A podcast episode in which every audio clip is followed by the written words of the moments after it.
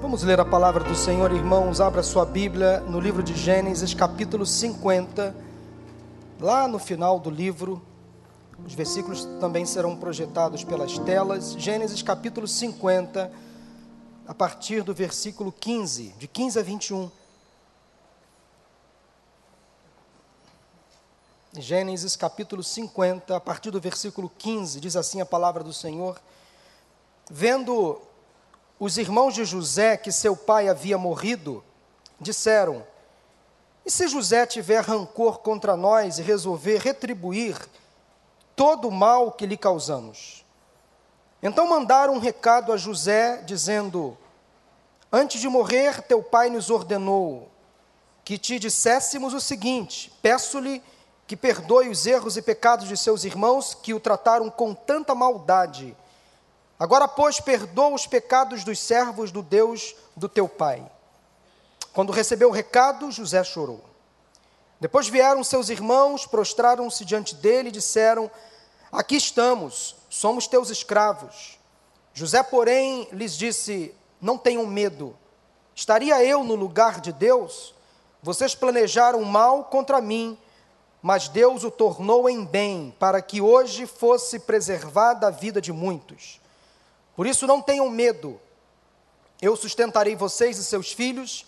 E assim os tranquilizou e lhes falou amavelmente. Vamos repetir o versículo 28, vamos ler juntos o versículo, perdão, de número 20, perdão, versículo 20. Vocês planejaram o mal contra mim, mas Deus o tornou em bem, para que hoje fosse preservada a vida de muitos. Amém, irmãos? Então, a história de José, José do Egito, como é conhecido, é uma das mais interessantes da Bíblia. É o típico exemplo de uma história que começou muito mal e terminou muito bem. Quem lê apenas o final dessa história, dessa longa história, diga-se de passagem, começa lá no capítulo 37 do livro de Gênesis. E quem também desconhece o todo pode ser levado a pensar que José teve uma vida sem muitos problemas, sem muitas preocupações, mas não foi bem assim. José, aqui no final deste livro, ele é visto como um homem de grande relevância. Ele chegou à posição de governador do Egito, homem de confiança do Faraó, mas até alcançar essa posição de destaque, de grande destaque, diga-se de passagem, muita coisa ruim aconteceu com José. Rejeitado pelos irmãos, vendido como escravo, expulso de casa, dado como morto, acusado injustamente de assédio sexual, tornou-se um prisioneiro. Só para resumir, eu vou explicar um pouquinho mais, em detalhes, daqui a pouquinho, tudo que José passou. Só para resumir como esse homem sofreu até alcançar esse destaque como governador do Egito. José fez parte de uma família muito problemática, teve uma infância muito difícil, foi um filho muito desejado, principalmente pela sua mãe Raquel, que era estéril, casada com José, a quem amava. E Deus ouviu a oração de Raquel até que Jacó, perdão, o pai de José, ele teve filho com Raquel e ela então engravidou. Então Jacó, casado com Raquel, também casado com Lia, vocês conhecem muito bem essa história. E Raquel não engravidava, até que Deus ouviu a oração de Raquel. Então Jacó e Raquel engravidaram e nasceu José, trazendo então a Raquel alegria no seu coração. E esse contexto familiar trouxe muitas dificuldades para José. Primeiro, que quando ele nasceu, ele já encontrou um lar muito desfigurado, disfuncional, pois seu pai Jacó era também casado com sua tia Lia, e ele também tinha relações sexuais com as duas servas, de Lia e de Raquel. Então, um contexto familiar muito confuso. Mas Jacó, por amar Raquel, por desejar ter um filho com Raquel, e dessa relação ter nascido José, José passou a ser o filho preferido de Jacó, o filho do amor, o filho da paixão. E os seus irmãos perceberam isso muito bem. A vida de José começou a dar errado quando ele decidiu tomar uma atitude que desagradou seus irmãos. Ora, ele já era o preferido do pai e o da mãe. Aí ele começou a ter um certo destaque entre os seus irmãos. Acompanhe a leitura de Gênesis capítulo 37, versículos de 2 a 4. Diz assim a palavra de Deus: Esta é a história da família de Jacó. Quando José tinha 17 anos, já um adolescente, pastoreava os rebanhos com seus irmãos, ajudava os filhos de Bila e os filhos de Zilpa, que eram servas de Lia, sua tia, e Raquel, sua mãe, mulheres de seu pai, e contava ao pai a má fama deles. Aí começou a situação se tornar confusa, complicada para José, porque José era um delator. Esse nome, essa expressão hoje nos é muito familiar. Mas José era um caguete, um caguete, como diz o carioca, né? Ele contava para o pai os erros, as maldades, as falcatruas dos seus irmãos. Então ele contava ao pai e à mãe, obviamente, a má fama deles, dos irmãos. Ora, Israel, ou seja, Jacó, gostava mais de José do que qualquer outro filho. Um erro de Jacó por externar a sua predileção por José, porque ele havia nascido em sua velhice, pois isso, por isso mandou fazer para ele uma túnica longa, um vestido longo, uma roupa bonita, para dar destaque a José. Quando seus irmãos viram que o pai gostava mais dele do que qualquer outro filho, odiaram-no e não conseguiam falar com ele amigavelmente. Olha o problema causado na família. Jacó amava mais José em detrimento dos irmãos. José parece que lançava a mão dessa predileção do pai e levava para o pai os erros dos irmãos, e aí a família ficava naquele ciclo, daquela crise constante. Então os irmãos começaram desde cedo a odiar José. Mas José começou a ter uma certa vantagem sobre os irmãos. Ele tinha alguns sonhos, em que ele sempre aparecia em vantagem, sendo superior aos irmãos, mas em vez de se calar, ele comentava com os irmãos o sonho que tinha. Ele sempre nadava de braçada nos sonhos, ele sempre marcava o gol, ele sempre estava no ataque fazendo gol e os irmãos lá atrás tomando goleada. Ele sempre contava vantagem para os irmãos. Ora, ninguém gosta de ser passado para trás. Imagine você numa família tendo um irmão que, que sempre conta vantagem, sempre se coloca numa condição superior à sua. José, de uma certa forma, era um certo um, homem ingênuo, um menino ingênuo, porque sabe, sabia que os irmãos não, gosta, não gostavam dele. E aí os irmãos armaram e jogaram José num poço. E ele foi dado como morto ao pai. Seus irmãos trataram de resolver o problema da pior maneira possível. Forjaram a morte de José, jogaram num poço, deve ter batido nele, e logo depois venderam José como escravo aos ismaelitas. Venderam como escravo aos ismaelitas, e para justificar para o pai, disseram assim: José morreu, está aqui a roupa dele manchada de sangue. Era um sangue de um animal que eles mataram. E então forjaram uma história, mentiram uma história, construíram uma história para enganar Jacó, dizendo que o filho estava morto, mas na verdade José tinha sido vendido como escravo para os ismaelitas. Os irmãos ganharam dinheiro em cima de José. Mais tarde, José foi vendido para um homem chamado Potifar, que era o assistente de Faraó lá no Egito, era oficial do Faraó. E foi justamente no Egito que a vida de José começou a mudar. Todo o mal que os irmãos intentaram contra ele começou a se reverter para o seu próprio bem. José ficou como um escravo na casa de Potifar, que era oficial do Faraó. Com o tempo, por causa do seu bom trabalho e comportamento, José foi tendo destaque na casa de Potifar, ganhando confiança de Potifar. Foi promovido a uma espécie de mordomo, administrador da casa. Estou contando a história em detalhes para que vocês possam entender como lá no final aquela coisa boa aconteceu com José. Potifar então passou a confiar muito em José, dando legalidade para ele administrar as suas coisas, sua própria casa, mas as coisas começaram a ficar novamente complicadas para José, quando ele atraiu a atenção da própria esposa de Potifar, que se agradou de José, se apaixonou por ele. Daí José passou a ser cobiçado, seduzido, assediado por essa mulher dentro da casa de Potifar.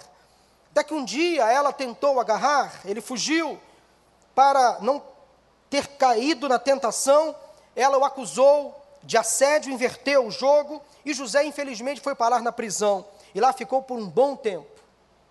Escravo, livre, agora escravo, preso. Mas José era um sonhador, não no sentido pejorativo, fantasioso. Deus dava a José sonhos e dava também a capacidade de interpretá-los. Ele tinha recebido de Deus esse dom especial.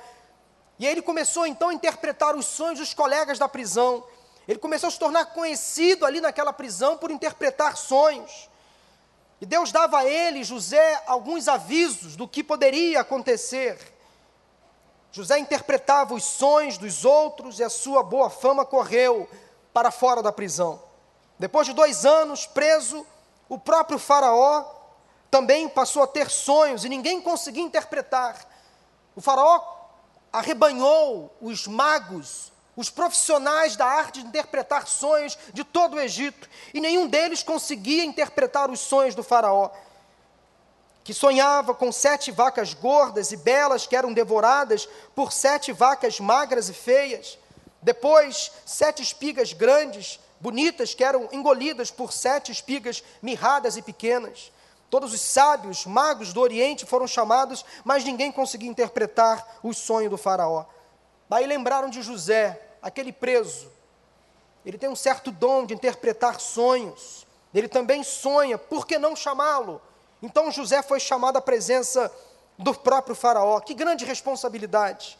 Então Deus disse que aquelas sete vacas gordas, aquelas sete vacas magras e aqueles sete, aquelas sete espigas boas, aquelas sete espigas ruins, significavam tão somente sete anos de fartura que Deus daria ao povo do Egito, e logo depois sete anos de grande fome. Aí Faraó entendeu que aquele sonho tinha coerência. José, num simples bate-papo, interpretou o sonho do Faraó. Faraó então aceitou a interpretação de José e ordenou que ele fosse o homem responsável, que faria administração de todo o Egito, de todos os celeiros do Egito naqueles sete anos de grande fartura, de grande bonança. José então passou a ser o administrador, o ministro da agricultura, das finanças, da economia, o chefe do gabinete, um homem de grande relevância, de grande destaque, ele preparou durante aqueles sete anos de grande fartura o povo, para se preparar então para os sete anos de fome que viria na sequência.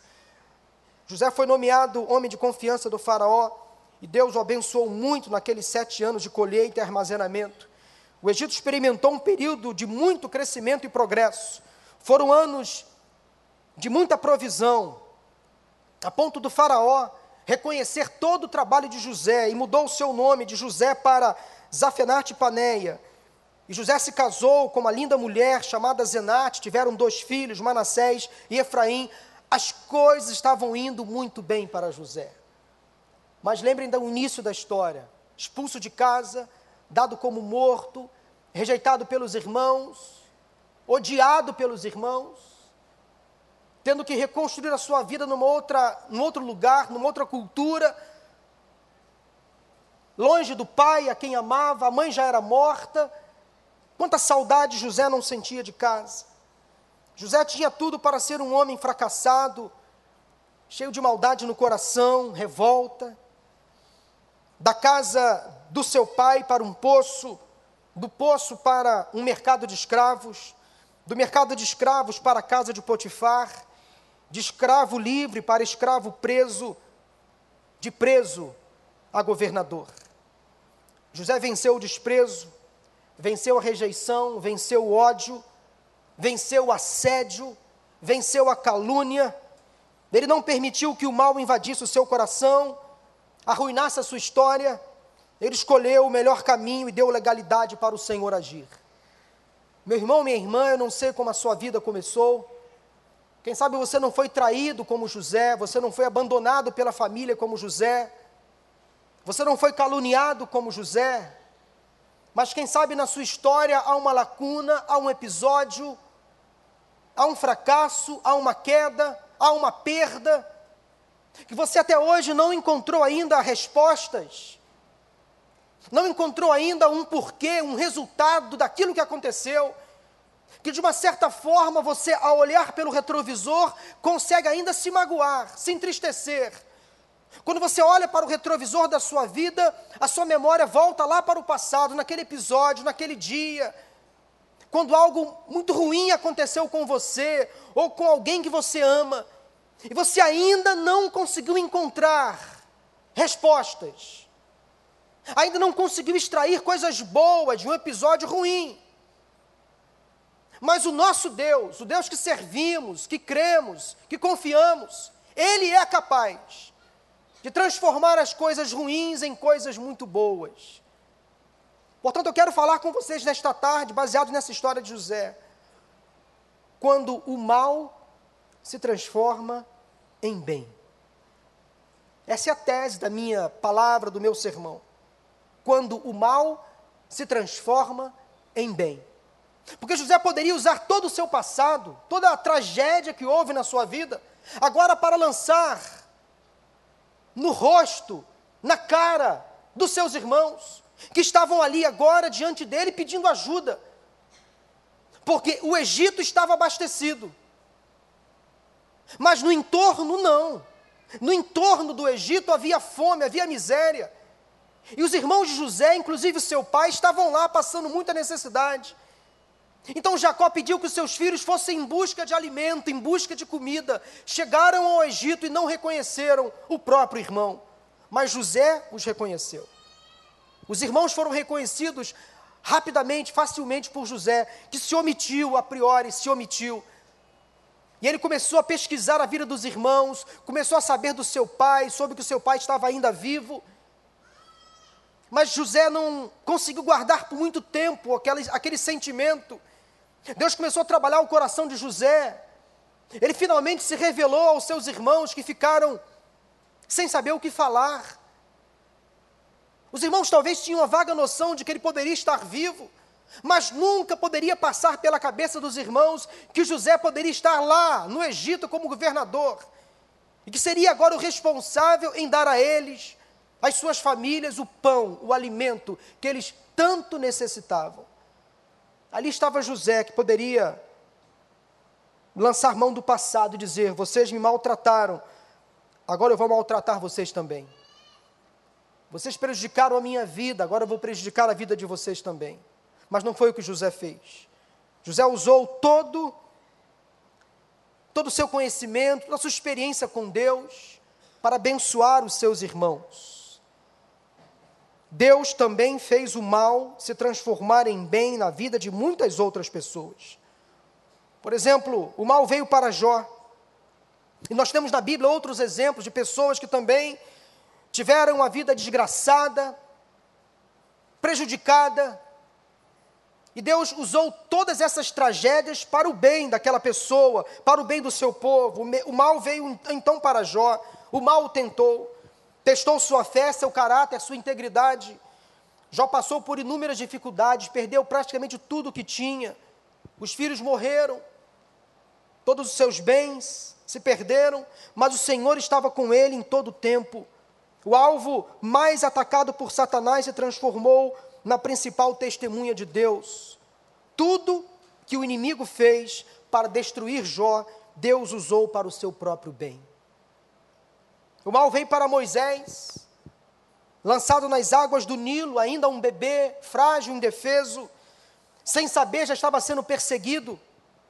A mãe foi forçada a abandoná-lo, mas Deus usou a própria filha de Faraó para achar a criança, se compadecer e se responsabilizar pela sua guarda e proteção. Mas a filha de Faraó não pôde levar Moisés para o palácio, temendo que o próprio pai matasse a criança. Ali por perto estava Miriam, a irmã de Moisés, escutando a conversa, e ela prontamente se colocou à disposição: Ei, eu conheço alguém que pode tomar conta desta criança, longe do palácio, fora da visão do Faraó. E a filha do Faraó disse: Quem, menina, quem? Eu vou chamar, é a minha própria mãe.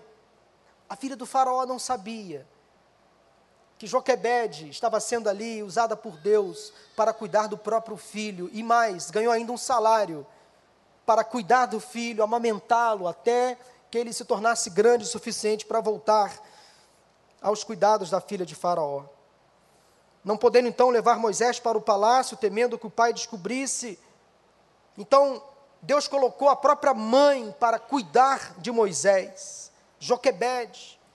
Detalhe que fez toda a diferença no futuro de Moisés, porque ele foi criado debaixo dos conselhos da própria mãe, servindo ao Deus que a mãe servia, ao Deus que o pai servia, ao Deus do seu povo, o povo hebreu. No fim, Moisés escolheu Deus e liderou o povo como um pastor diante de um rebanho. Tudo que Faraó fez para destruir Moisés, Deus usou para o bem. O mal também veio para Davi quando cometeu adultério com Batseba e premeditou o assassinato de seu marido Urias. Mas Davi se arrependeu diante do mal que causou a Deus. Deus o perdoou e por causa disso nós ganhamos um grande escritor, um grande poeta, um grande salmista. Deus usou Davi para escrever alguns salmos, dois deles, o 32 e o 51, onde ele conta exatamente o que aconteceu com ele na experiência do perdão. Quando Deus transforma coisas ruins em coisas boas, quando Deus transforma o mal em bem. O mal veio também para Daniel na cova dos leões e dentro de uma fornalha, mas Deus o livrou. O mal também veio para Neemias quando soube que os moradores de Jerusalém estavam sendo saqueados, tiveram suas casas arrombadas, os muros da cidade estavam derrubados. Mas Deus usou Neemias com toda a sua tristeza, o seu desapontamento. Neemias extraiu força de onde não encontrava, motivação de onde não descobria, para liderar o povo numa reconstrução que durou apenas 52 dias. O mal que aconteceu com Davi, Daniel e Neemias, Deus usou para o bem. E o que dizer da rainha Esther? Quando soube que os judeus estavam sendo levados para um holocausto, ela estava num palácio, e ali ela pôde então evitar a morte de muitos judeus, ela evitou que o pior acontecesse mais uma vez, o mal se transformando em bem. E o que dizer de Jesus? Já citei aqui a história de José, de Davi, de Moisés, de Daniel, de Neemias, de Esther. Poderia citar outros, muitos personagens na Bíblia que tiveram o mal transformado em bem. Mas o que dizer de Jesus? Quantas vezes durante o seu curto ministério aqui na terra, o mal foi transformado em bem? Do útero de Maria à cruz, o mal sempre esteve ao redor de Jesus. O mal sempre tentou prevalecer sobre a vida do nosso Mestre, mas Deus transformou todo o mal em bem. Herodes tentou exterminar os bebês do sexo masculino. Quando souberam disto, José tramou uma fuga e ele e Maria levaram então o bebê ainda no útero para o Egito, para que pudesse ali se desenvolver para que Maria pudesse ter uma gravidez mais tranquila, mais segura. Mas chegou o tempo de Maria engravidar, ou melhor, dar à luz. No oitavo mês de gravidez, e era preciso que José levasse Maria, já quase dando à luz para Belém, para que a profecia se cumprisse. Porque José era natural de Belém. E ele levou Maria então para Belém. Em chegando, mais uma vez o mal se instala na vida de Jesus, porque não havia lugar na estalagem, nas hospedarias, para que Maria pudesse descansar e ter o seu bebê. Mais uma vez, o mal se aproxima de Jesus. Mas José pensou em dar a Maria, sua mulher, o mínimo de conforto, de comodidade. O dono da hospedaria em Belém não quis receber José e Maria, que estava grávida. Então José precisou levar Maria, já em dores de parto, para um estábulo. Um estábulo. Um lugar onde os animais dormiam.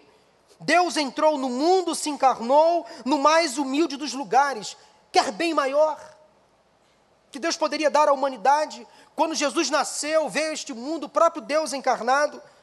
O ministério de Jesus começa aos 30 anos aproximadamente, num casamento em Caná da Galiléia, o vinho acabou.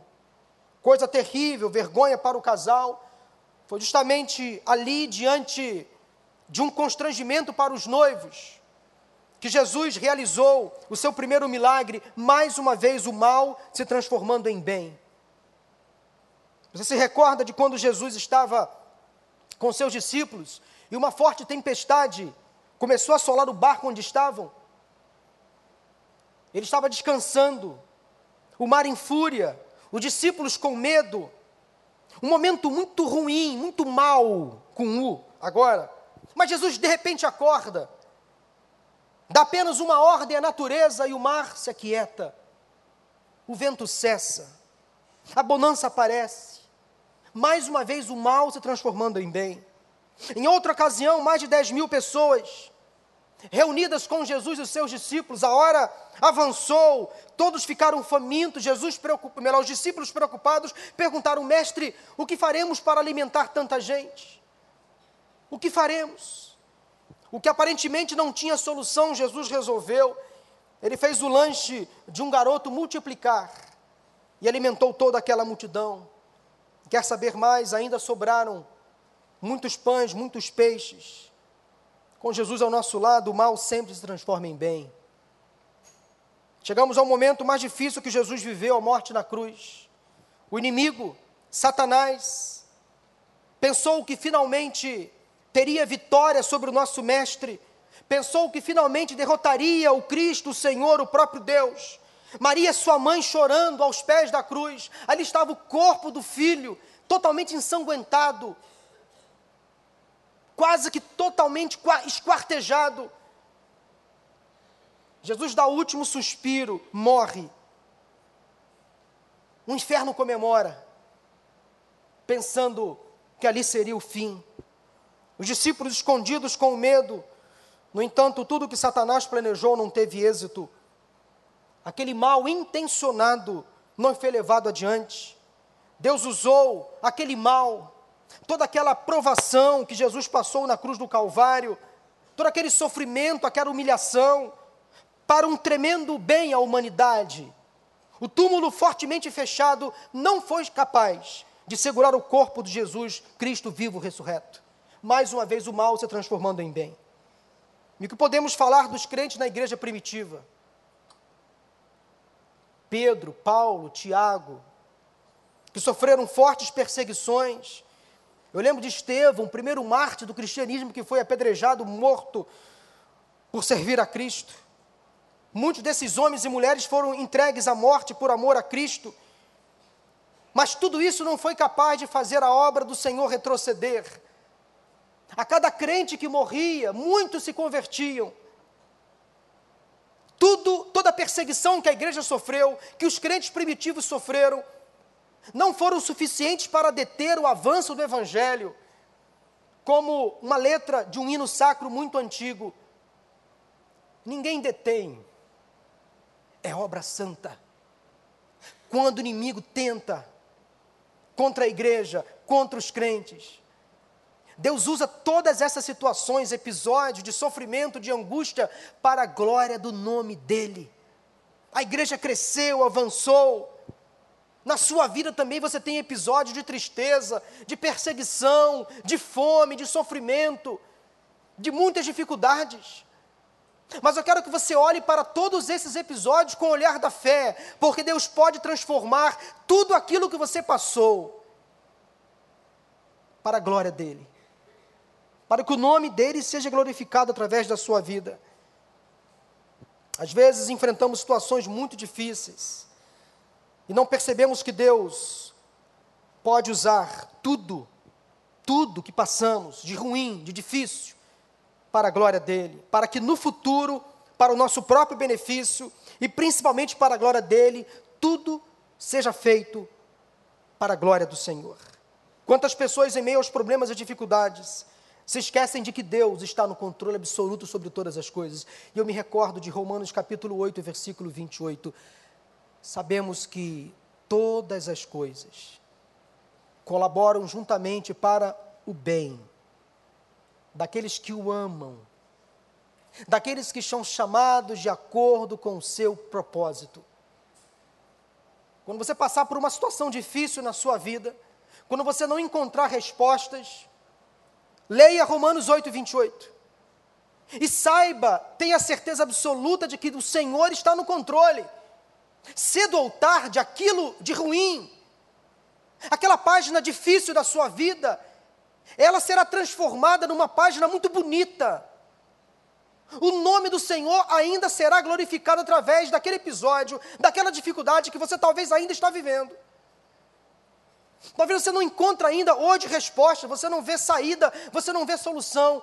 Espere, porque Deus sabe o que está escrito na última página do livro da sua vida. Aguarde no Senhor, Ele tem um controle, Ele tem um domínio, porque nas mãos do nosso Mestre o mal se transforma em bem. Deus reveste todas as coisas. José tinha tudo para se transformar em uma pessoa melancólica, vingativa, cheia de amargura, ódio no coração. Ele poderia, como diz, então, pagar com a mesma moeda, jogar na cara, se vingar dos irmãos, mas escolheu o caminho da graça, da misericórdia e do perdão. Eu quero conclamar você nesta tarde, noite, a lançar diante do Senhor, neste momento, todo o choro que há represado aí na sua alma, toda pergunta sem resposta, todos os seus porquês, todas as tristezas, melancolias, fracassos, tragédias, perdas, decepções que você enfrentou ao longo da vida. Eu queria que você colocasse tudo isso diante do Senhor. Talvez você precisa, exemplo de José, liberar perdão para alguém da sua própria casa, da sua própria família. Quem sabe você ainda não alcançou a vitória, o tão sonhado, a tão sonhada saúde emocional. Porque talvez falte a você liberar perdão, jogar a amargura para fora, o veneno para fora. José só foi feliz de fato quando entendeu que precisava perdoar os seus irmãos.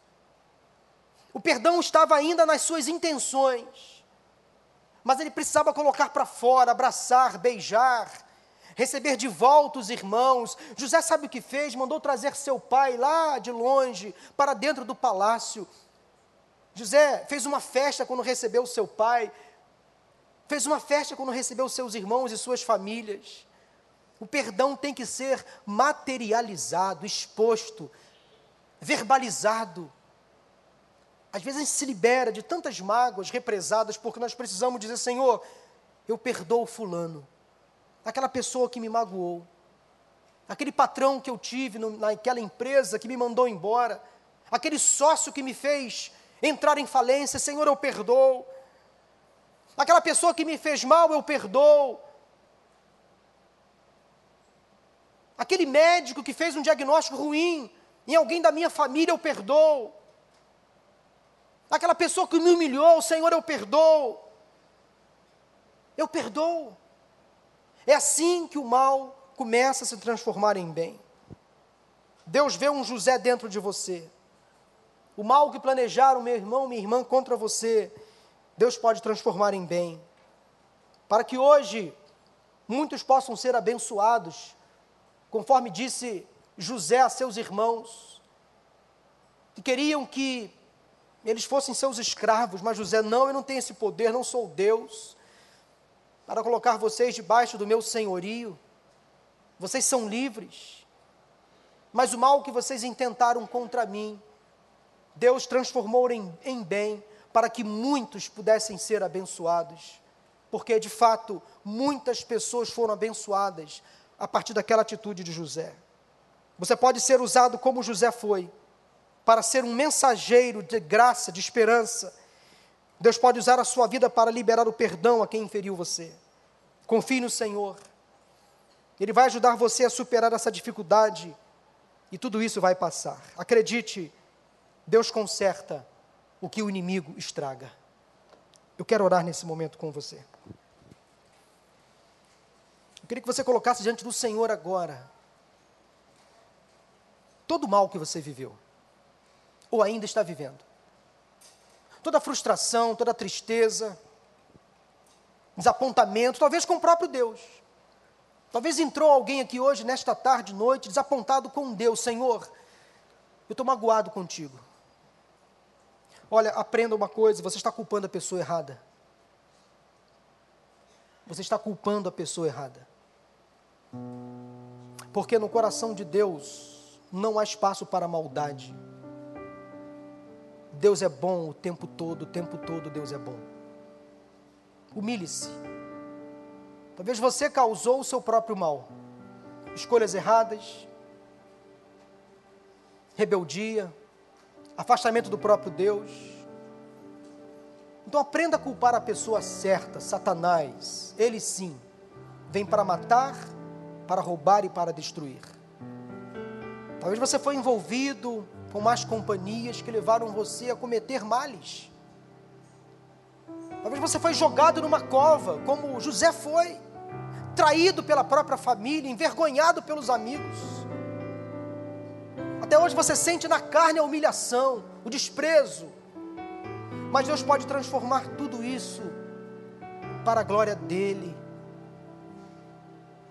Quem sabe você começou a sua vida, a sua história debaixo de uma forte opressão, perdas, sentimento de culpa, miséria. Mas Deus pode transformar tudo isso em bem, em coisas boas. Coloque diante do Senhor agora aquilo que está no seu coração. Toda tragédia, toda tristeza, toda culpa, todo pecado, confessa. E peça a Deus, transforma tudo isso em coisas boas para a glória do teu nome, para que muitos sejam abençoados. Deus, se o meu negócio faliu, eu coloco em tuas mãos, abra de novo. Me dê criatividade, ideias, um novo projeto. Deus, se o meu casamento está à beira da falência, restaura, Senhor. Se, as minhas emoções estão fragilizadas, Senhor, usa isso para a glória do teu nome. Se eu caí, se eu falhei, se eu pequei, agora arrependido, eu quero usar essas minhas experiências de fracasso para abençoar alguém que talvez está enfrentando hoje o mesmo problema que eu enfrentei. Se eu venci, eu vou ajudar outros a vencer também. Se eu fui aconselhado, eu quero aconselhar. Se alguém um dia estendeu a mão para mim, agora eu vou estender a mão para alguém. Isto é quando o mal se transforma em bem é quando você usa ou deixa ser usado por Deus, quando uma tragédia acontece com você, para que coisas boas aconteçam com outras pessoas. A sua história não pode ser confinada, o seu passado não pode ser jogado para fora, para trás. Deus pode usar o seu passado para abençoar a vida de muita gente. São as suas experiências que, quem sabe, ajudarão a colocar muita gente de pé. É quando Deus transforma o mal em bem. Peça ao Senhor, Deus, transforma toda a tragédia, todo o mal que veio sobre mim em coisas boas, para a glória do teu nome. Deus sabe o que vai acontecer daqui a pouco, Ele está no controle. Eu tenho certeza, em nome de Jesus, liberando uma palavra de vida, de vitória para cada pessoa aqui nesta tarde e noite. Deus tem o melhor para você. Receba isso. O seu amanhã está entregue nas mãos do Senhor. Ele sabe o que está fazendo. Aliás, ele sempre sabe o que está fazendo. Ele é perfeito. Enquanto você olha apenas o ontem e o hoje, ele já está de olho no amanhã. Ele tem coisas boas para você. Vamos orar? Deus, eu coloco em tuas mãos agora a vida de cada pessoa. Quem sabe ao longo desta mensagem um filme passou pela cabeça um episódio, um dia ruim, um momento difícil que essa pessoa viveu, um mal que se instalou, uma escolha errada, uma notícia, Senhor, que chegou um dia, que abalou as estruturas, afetou, constrangeu, desmobilizou.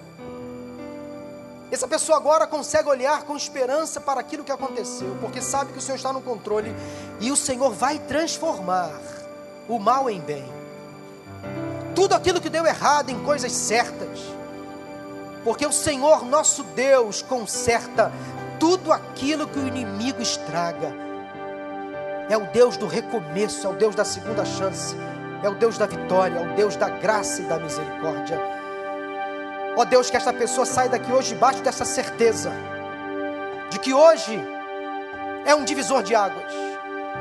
Todo mal que estava acumulado na memória, travando, impedindo a bênção, a vitória, hoje está sendo transformado em bem, para a glória do teu nome, para o louvor do nome de Jesus Cristo, para a felicidade desta pessoa, para a saúde física, emocional, que por intermédio desta tragédia outros sejam abençoados para a glória do Senhor, em nome de Jesus, em nome de Jesus. Louvado seja o nome do Senhor.